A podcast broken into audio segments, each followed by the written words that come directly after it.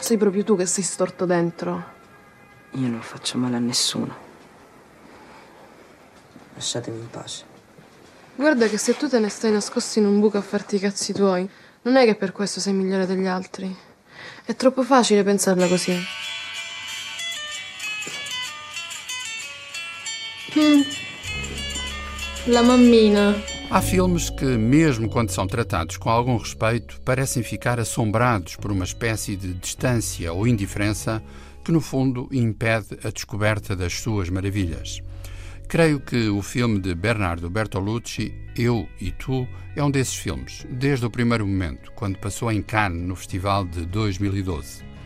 Entre nós, também estreou algo despercebido e creio o mínimo que se pode dizer face à respectiva edição em DVD é que se trata de uma excelente hipótese para descobrir um fascinante objeto de cinema.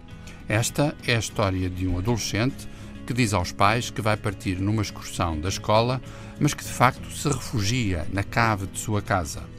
A sua irmã, um pouco mais velha, acaba por ser a única companhia de uma espécie de exílio interior em que contemplamos os dramas de uma juventude que de facto perdeu os laços com o mundo adulto e vice-versa, claro. Enfim, em resumo, Eu e Tu é uma história atualíssima sobre a dificuldade de ser jovem. Aliás, eu diria sobre a dificuldade de ser. Ponto final. No, ti ho detto di no, non c'è la professoressa, non te la posso passare. Ma sì, sono qui. È tua madre, Cuni? Sì. Pronto, signora Cuni, come va? No, sono la Stefanelli, insegno scienze nell'altra sezione.